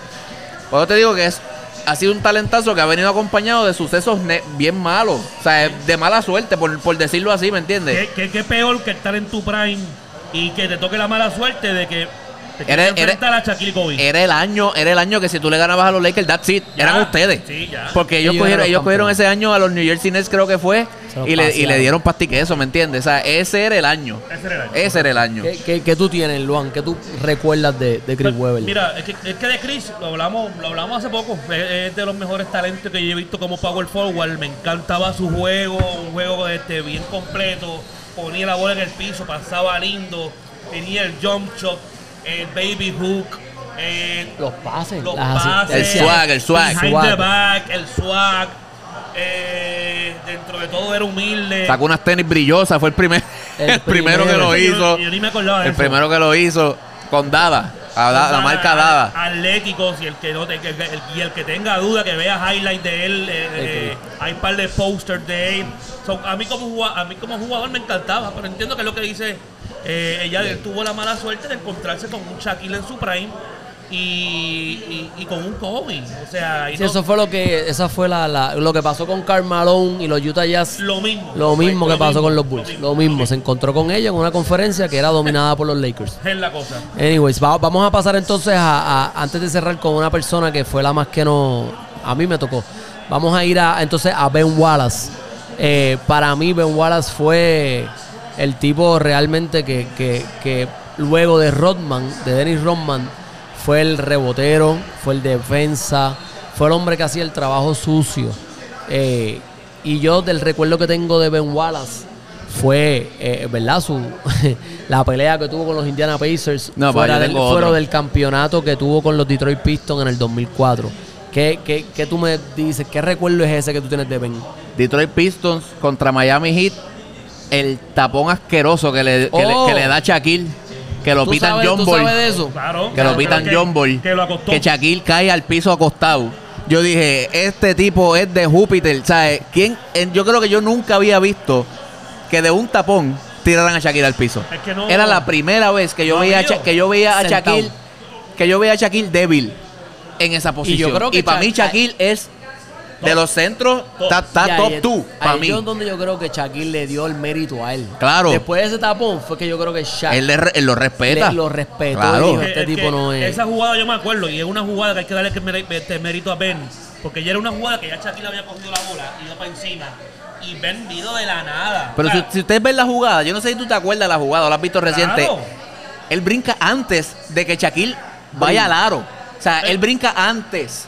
So Shaquille hace el fake, él brinca y él aguanta en el aire el brinco. Y, cuando Shaquille sube. No, lo- brother. Lo o sea, sientas, lo sientas, una cosa de lo otro sientas, nivel. Una sientas. cosa de otro nivel. Yo nunca había visto algo como eso. No, no, ese no, es tu- no, ese o sea, es eh, un momento más Y, emotivo. y de- el tipo ronca al final y le hace así. No, John Ball, ¿me entiendes? De, O sea, eh, de- de motivo yo te pudiera decir que realmente, no, no, o sea, yo, yo- yo no te voy a decir un- un- una jugada emotiva. Para mí realmente es de los mejores este, centros undersize que he visto defensivo. Porque él es undersize, que medía como que 6'9 como mucho. Sí, era bajito. como- Sí, Qué bueno que un- resaltas eso, un porque es verdad. Era un Sí. 6'9. Era un 6'9 y no le tenía miedo a nadie. No le tenía miedo a... Yo lo único que tengo un poquito de piquiña es que para que el tiempo me decían, él paraba a Chuck. No, mi gente, no es que paraba Shaq. Tenía días buenos contra él. Exacto, tú podías O sea, hacer caballo, un poco caballo. menos efectivo. Eh, pero tengo que reconocer que es de los mejores centros underside defensivos. Buenas manos, rápido, buenos laterales. El tipo medía, Fibroso. el tipo medía 6'9, pero con el afro se metió una pulgada Ah, más para arriba, ¿me entiendes? Entonces, ¿quién tira por encima ese afro? Sí. ¿Me sigue? Tipo un entrenaba detalle duro. con esto, que a causa de los de Hall of Fame, que yo no lo sabía, es el primer Hall of Fame. Undrafted. Eso iba a tocar la Sí. O sea, un tipo que, que no la tuvo consigo, nadie lo draftea y tú terminas siendo un Hall of Fame. Sí. Otro nivel. Sí, y considerado como uno de los mejores defensas de la historia. para el de que no sepa, es como si la carrera de Carlos Arroyo hubiese terminado siendo un Hall of Fame en la NBA. porque Carlos correcto. Arroyo fue en drafted también. Y ella Barea. Y J.J. Barea también. So, es como si ellos fueran, llegaran al Hall of Fame. El Hall of Es Fame. correcto. Es ese tipo de situación. O sea, Vamos, eh, va- vamos a, a otro de los jugadores que yo pienso que, que es de los favoritos de nosotros tres. Eh, y tuvo una carrera bien peculiar. Todos sabemos cómo terminó su carrera y, y terminó antes de tiempo a nivel de 31 años. Mi gente, 31 años eh, todavía tenemos nuestra vida completa y estamos en nuestro peak. Claro. ¿Sabes? Estamos hablando de Chris prime. Como fanático de Miami y de LeBron, yo necesito que, que Luan comience con este con esta parte. Eh, ¿Qué, Pues- qué recuerdo tienes de Chris, de Chris Bosh? Pues yo creo que el, el mejor recuerdo que todos tenemos es que sé que único que. es, este, es el rebote ofensivo. Y no hay break. En el sexto juego, en el 2011, ¿Sabe? el que se la pasa 2000 a Rey. 2012, 2012. Eso fue 2000, eso fue 2013. 2013. No. 2013 El back to porque back. 2012 le ganan a Oklahoma. Exacto. Es verdad. Y Tienes 2013 San Antonio. entonces. Tienes razón. Eh, ese famoso rebote ofensivo que se la pasa a Rey.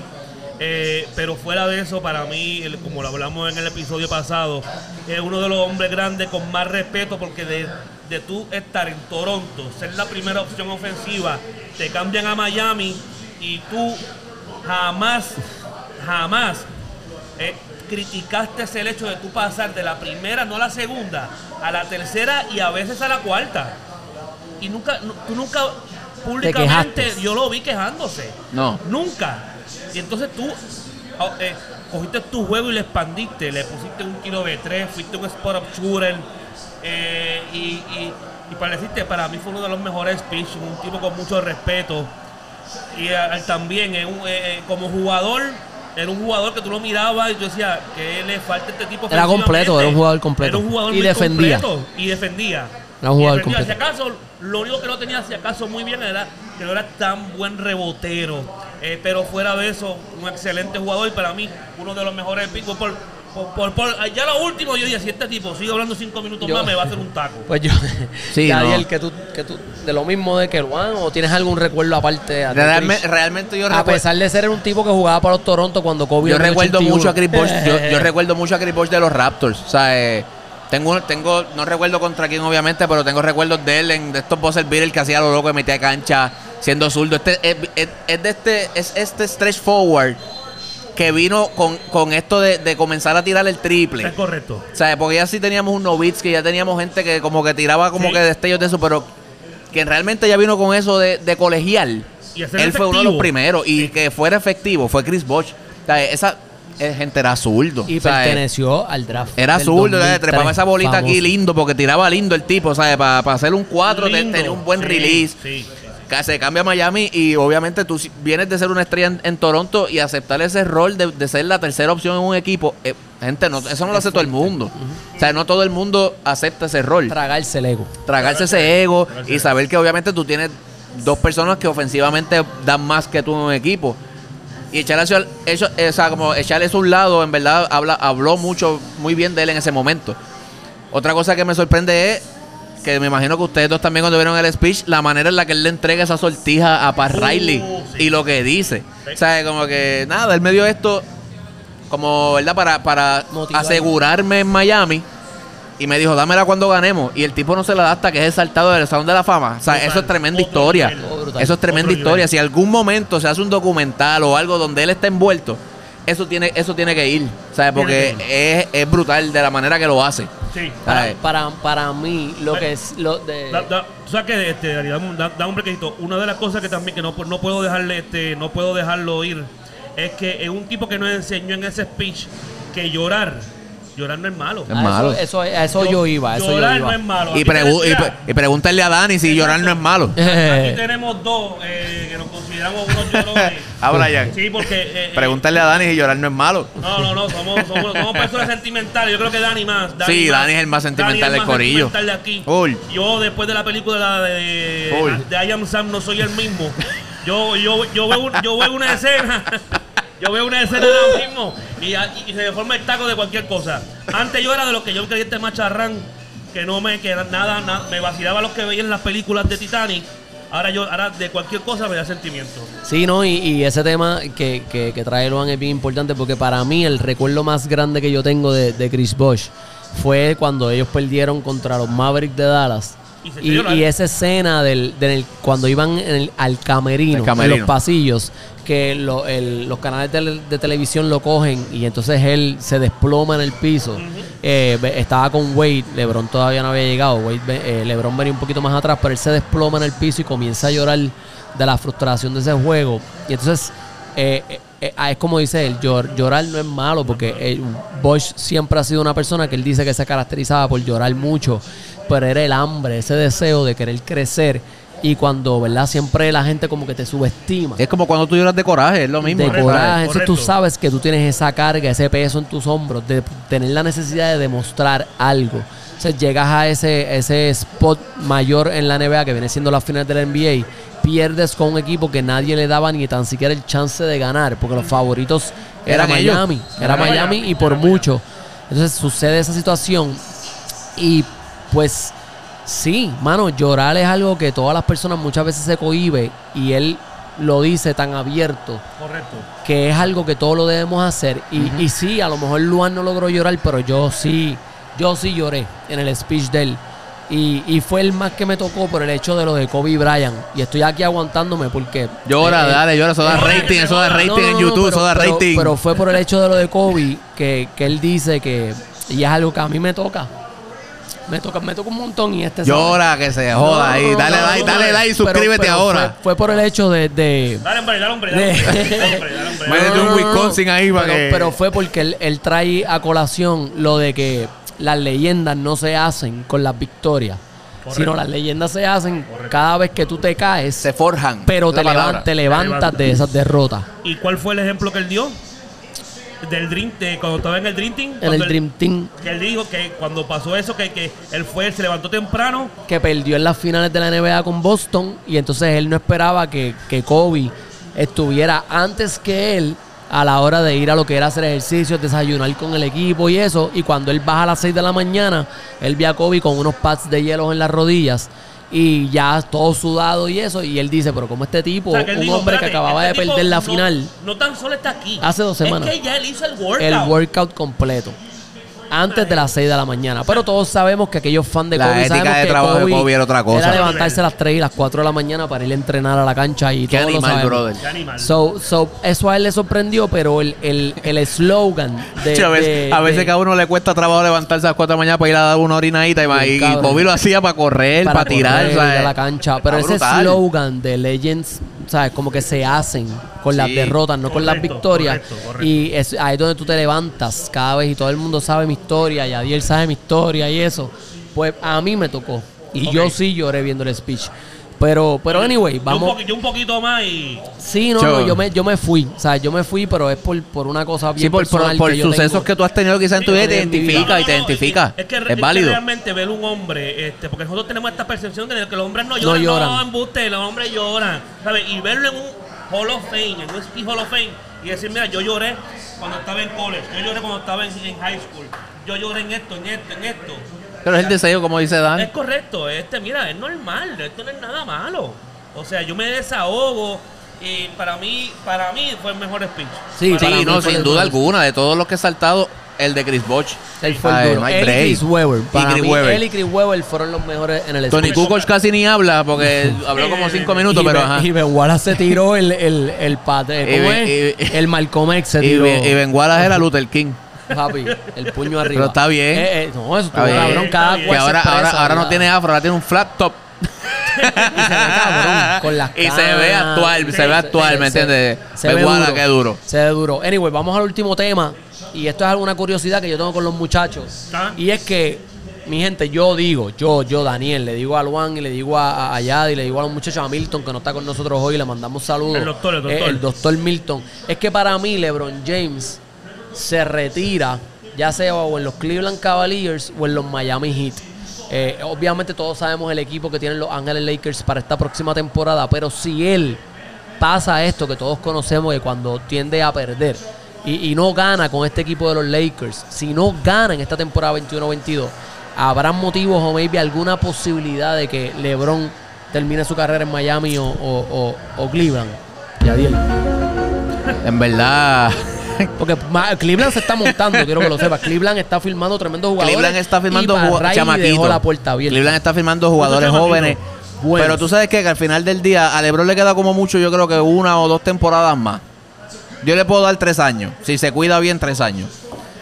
Yo no creo que él. Yo, yo creo que es que está bien complicado, pero creo que termina su carrera en LA. Si, si duda, si duda. Creo que termina su carrera en todos LA. sabemos que LeBron es uno que brinca, brinca, brinca. Sí, todo, porque si a- duda.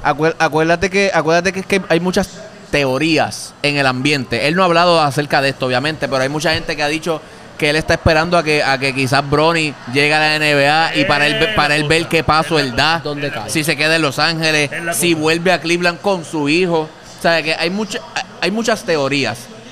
Por lo que conocemos de LeBron y por lo que yo he visto, hay posibilidad de que se cambie, pero pienso que termina en Los Ángeles su carrera, es lo que yo creo.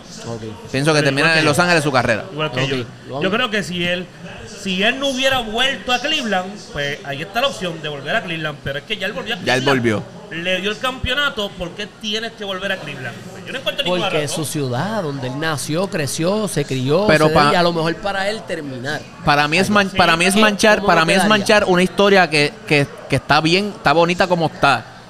Entonces tú regresar, yo creo que es volver a traer Como que otra ese vez. eh, otra vez ese campeonato que y, vez, pero- entonces es, vol- es, es, es meterle presión otra vez a él como persona de que ah volviste. Hay No, que ganar no, otra no, vez. Ah, exacto. Hay que ganar otra vez. No, yo, yo, Yo no- yo no lo veo yo- así. y, y- y- es más, por cierto, pues públicamente ha dicho que, que uno de sus verdades, sus metas o sueños es jugar con su hijo. So que yo O sea que si el hijo cae en Memphis Grizzly, tú piensas que va a firmar con Memphis. va con Memphis. Yo creo que eso va yo, año, yo va creo que. Yo creo que yo creo que eso va a estar más acomodado que, que anoche. Porque tú sabes qué es lo que pasa, que tú sabes qué es lo que pasa, que su hijo dónde, dónde está estudiando y dónde juega ahora mismo. Los Ángeles. En Los Ángeles y Racanjon. El tipo no me va a mover. O sea, el tipo ya tiene a su gente establecida allí. Estamos hablando de LeBron James, gente. ¿sabes? Cuando su hijo sea declarado al draft, pueden pasar tantas cosas en ese, en es- en ese draft day. Que el tipo puede decir, ok, pues a lo mejor no nos preocupamos, dependiendo cómo él llegue rankeado a, ese, a ese momento, iba- a lo mejor iba. no nos preocupamos por coger ese first pick. Vamos por un equipo de Los Ángeles o cerquita. Clippers, Golden State, Un Sacramento. equipo de Los Ángeles Ahora, Lo que cerquita. pasa es que yo entiendo que él puede terminar en Cleveland o Miami, porque no sé si es como dijo Milton en un episodio anterior, él vendió maybe su casa de Miami, pero él todavía tiene casa en Cleveland. Sí, porque es su ciudad, su es ciudad su ciudad, natal, su donde ciudad. él nació, donde se crió. Sus hijos ya están mayores, la única que le queda, creo que le queda uno que es Suri, Suri, la la nena. Y la nena. La nena. So, realmente Bronny ya es un adulto y Bronny puede bregar allá donde él quiera que esté, porque no necesita ni tan siquiera estar ahí. So, yo entiendo que la historia bonita, cerrarla, puede ser, ¿sabes por qué? Porque aunque tú no lo creas, LeBron, tan viejo así como todos sabemos que está allá para lo que es la liga, LeBron puede coger a cualquier equipo y llevar, hacer los playoffs. Y a lo mejor, y a lo mejor termina en. Cleveland cerrando. Todos sabemos que luego de que LeBron se fue de Cleveland, Cleveland no vio playoffs. LeBron regresa. Espérate, espérate, espérate. Cleveland no vio gente. No, no, exacto. Allí no ellos había- no- a- a- allí no allí va nadie. y tenemos que especificar que Kyrie Irving estaba ya en Cleveland y Kyrie no los llevó a los playoffs. Entonces LeBron no. llega y todos sabemos que vuelven otra vez a los playoffs, llegan a las cuatro veces finales Es corridas. Luego se va y todos sabemos ya que Cleveland no ha vuelto a entrar a playoffs. So, por eso es que yo digo que no habría historia más linda Bueno. que maybe él regresar a Cleveland Es bonita, pero y si no. y historia entran a linda. Es bo- es bonita, pero ¿y si no sale? el resultado, pero es que no importar el No, no, no, resultado. todavía no. Digamos que no importa el resultado, se escucha bien. A mí me encantaría. o, sea, se escucha un cuento de hadas. Porque él es de Cleveland, Pero él es se- de los se- Él es de Lakers. Cleveland, Se escucha, pero se escucha bonito también Los Ángeles. se- O yo sea, por, por, por, no la, por la, él no hizo a Los por Ángeles. la, ¿cómo se llama eso? Por la historia que tiene la franquicia. Por la historia, y tú no, terminar entonces- siendo un Laker y que tú tengas la opción de que te retiren tu camisa, tanto en Cleveland por lo que hiciste, como tanto en Los Ángeles por lo que hiciste también. Eso es otro logro que él también posiblemente está mirando. O sea, no solamente el hecho de yo, sa- de A yo resaltarle en Cleveland, sino que yo voy a tener mi camisa arriba con Shaquille, con todas estas estrellas, con correcto, Kobe. O sea, eh, gente, Es estamos hablando de que posiblemente es la, cami- es, es- es la camisa que venga próxima a Kobe Bryant, que fue el último. Eh, Sí, es el más, ahora mismo tú- uno, uno se pone a analizarlo por encima, es el más cercano. Es el más cercano que está de, eso, de eso. pudiera Eso, fal- falta que entendemos que tienen que retirar la camisa de Gasol. Esa es la próxima. La de Pau, La de Pau Ah, puede, la de Pau puede venir, pero esa, esa de LeBron James la de Pau, ya está garantizada también. la de Pau. Sí, Ya está sí. garantizada Sí, también. Oye, y, y- y realmente ya, él- ya él hizo lo que tenía que hacer en Cleveland, en Miami. Eh, Recuerda que también en Miami no terminó con, con Pat Riley, no terminó No terminó muy bien, que digamos. terminó muy Aunque bien que Pat dejó digamos. la puerta abierta. Aunque Pat lo, que lo multaron, por cierto. Pero para mí el, el Lakers, o sea, tú, tú te retiras en Lakers y le dejas oye, porque hay que ser honesto, es lo que tú dijiste ahora, ahora mismo. Es verdad, él no hizo los Lakers. Ya los Lakers, eh, los Lakers son los Lakers, esos son los Yankees. Eh, pero desde que él llega, ahí es que vimos el despunte otra vez de los Lakers. Tú dejar a los Lakers y decirle, toma Anthony Davis, toma Westbrook, ustedes corran esto ahora, esto es de ustedes, mi gente. Dejamos a los Lakers en, en una posición sólida de playoff. Perfecto. Por eso es yo que me puede darse retiro el lujo de y- irse a cualquier otra yo me franquicia. y fuera de lo que es deporte, pues ya yo tengo mi compañía de cinematografía, tengo aquí ya todo. Vamos, para mí Ramón se retira y no- eh, yo no creo que él vuelva otra vez frío de Cleveland. Miren No sé. esto, Él mira, mira, ahí. No sé, no sé. acabo de buscar porque me dio curiosidad lo que estábamos hablando de las camisas. Y ah, recuer- recuerden que ahora LeBron James comienza la temporada con otro no- número, Sí, el número que es el 6. El 6. Tú sabes por qué yo pienso aún más ahora que se quedan los, en los Lakers. Porque si esto sucede y ellos ganan este año y hace historia obviamente con este otro número, él sería el primer jugador en la historia del NBA que tiene la camisa retirada con cuatro equipos diferentes en la NBA. Con tres. sería con tres, pero serían cuatro números, Cuatro números. disti- Ah, ya, ya, ya, ya, distintos retirados. So, sería el segundo en los Lakers. ¿Qué pasa? Porque obviamente sabemos Kobe. que Kobe 24 y 8, él tendría el 23 y 6 en los Lakers, tendría Cleveland y tendría Miami. Eso sería el primero con cuatro números retirados en la NBA. Mira, mira la cara de emoción Es un de. Luan De Luan, Reyes sí, sí, ahora mismo. Todos sabemos, todos sabemos lo que. Anyways, Es un Eso pesa, me- eh, eso gustó, pesa, gustó, eso pesa, gustó. claro que pesa. Déjanos, déjanos saber qué ustedes piensan, déjanos saber ¿verdad? La, la opinión de ustedes referente a esto de lo que está sucediendo con LeBron y los rumores que hay en la Estos en la los tiramos nada más que en, que en hablando de sports, gente. Esto no lo hace ¿Dónde otra más? gente. ¿Dónde más? Esto no lo hace otra gente. Esto no lo hace ¿Dónde otra. Mira, esto no lo hace este tipo. Y no, lo- Yadiel. y no lo hace el otro que habla lo que eras allí en. No, pero los queremos. Pero no lo hacen ustedes. Yadiel, refrescale aquí a los muchachos quién está detrás de cámara. Papi, tenemos aquí a la gente de Multisum Media, gente en Instagram, MZ Media. Si tú tienes algún invento de podcast, si tú tienes algún invento video. con algo creativo, un video, concepto de baile, de, de empresa, lo que tú necesites, redes sociales, whatever, boda. una boda, Correcto. fotografía, Multisum Media es la gente. Eso tú te vas vas a darle pausa un poquitito ahora, pap, te metes a MZ Media en Instagram, lo sigues y vuelve para acá. Eso es ¿Está así. bien? Eso es así. encima. Este, Luan, ¿cómo te consiguen a ti en las redes? En las redes, en Twitter, Guru PR y en Instagram, Guru slash eh, underscore PR. Duro, ya, ya, ¿te se te olvidó tú? Mira, mis redes sociales, ¿verdad? Mis redes sociales, Yadiel Carrasco en todas. Yadiel con Y y L y Carrasco con doble R. Y me consiguen ahí, pa, nos tiran, ya tú sabes. Hablando de sports. No se olviden de nosotros, Mira, ¿y gente. estamos, eh, esta- ¿Y estamos en dónde? Estamos, a- no, voy Uh, ahora a eso, uh. espérate. Ah, no se olviden de buscar a milton.a.doolittle también en nuestras redes, que aunque no pudo estar presencialmente con nosotros, siempre está ahí pendiente. Este, a mí me buscan como Dani del Río eh, PR en Instagram, Daniel del Río en Facebook. eh, pero no se olviden, eh, Pinchoneo, vamos a darle las gracias a El Pinchoneo una vez más. Eh, antes de irnos, ellos se encuentran aquí en la avenida Martínez Nadal, al lado de Plaza Guaynabo. Y a mí me... hablando Sí, de sports, hablando mano, la hablando de sports. campana, suscríbete, dale share. Esto es fácil. Tú le das la campana, te suscribes, lo compartes y después vas a Spotify y Apple Podcast y nos reitea también con cinco estrellitas y nos da follow. Gente, si no escucharon el episodio anterior, escuchen lo que está bien cabrón, que estamos hablando y se lo Ah, tú sabes que a ahora al final lo posteamos para acá. El en- link, sí, lo el linkeamos link ahí para en la parte de abajo. Así que se lo dedicamos a todas las mujeres eh, maltratadas que de alguna forma u otra, ¿verdad? Han sufrido por los abusos de los hombres. Así que, mi gente, gracias por estar con nosotros. Nos vemos la semana que viene. Chequeamos, gente, gracias. Checa.